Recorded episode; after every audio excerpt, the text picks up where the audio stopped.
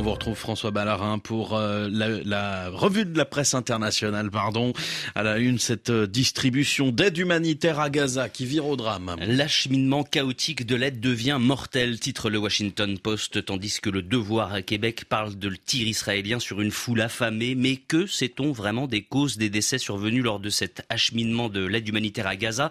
C'est la question que pose au Globo. Le quotidien brésilien constate que les autorités palestiniennes dénoncent les tirs aveugles, mais que pour Israël, les morts sont le résultat d'émeutes. Le Wall Street Journal tente de remonter le fil des événements. Le quotidien cite tout d'abord des responsables israéliens.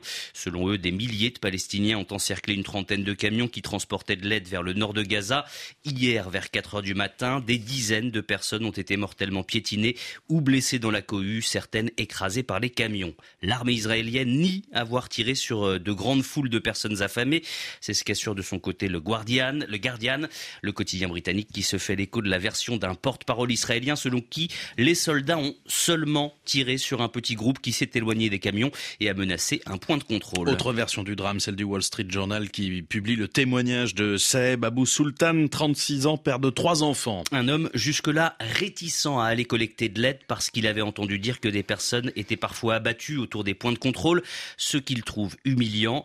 Mais hier, il y est allé pour la première fois, dit-il, parce que sa famille n'avait pas mangé depuis deux jours. Je savais que c'était un risque, glisse-t-il au journal, mais à notre grande surprise, des véhicules militaires israéliens ont ouvert le feu sur les gens et nous avons commencé à courir. Il ajoute que les camions chargés d'aide ne se sont pas arrêtés.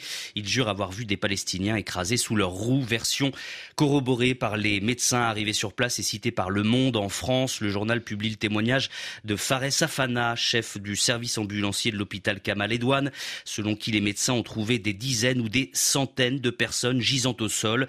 Il n'y avait pas assez d'ambulances pour récupérer tous les morts et les blessés. Certains étaient transportés vers les hôpitaux dans des charrettes tirées par des ânes. Et ce drame aura des conséquences sur la guerre en cours à Gaza et son possible règlement. En Israël, déjà, croit savoir le Times, le quotidien britannique selon qui Benjamin Netanyahou est confronté à sa série de dilemmes les plus difficiles depuis le début de la guerre avec le Hamas à Gaza le 7 octobre. Et pourtant, il peut compter sur le soutien de l'aile dure de son gouvernement, croit savoir El País, qui cite le ministre israélien de la Sécurité nationale, l'ultra Itamar Ben-Gvir, qui assure que l'armée a agi de manière excellente contre une foule de Gaza qui a tenté de leur faire du mal.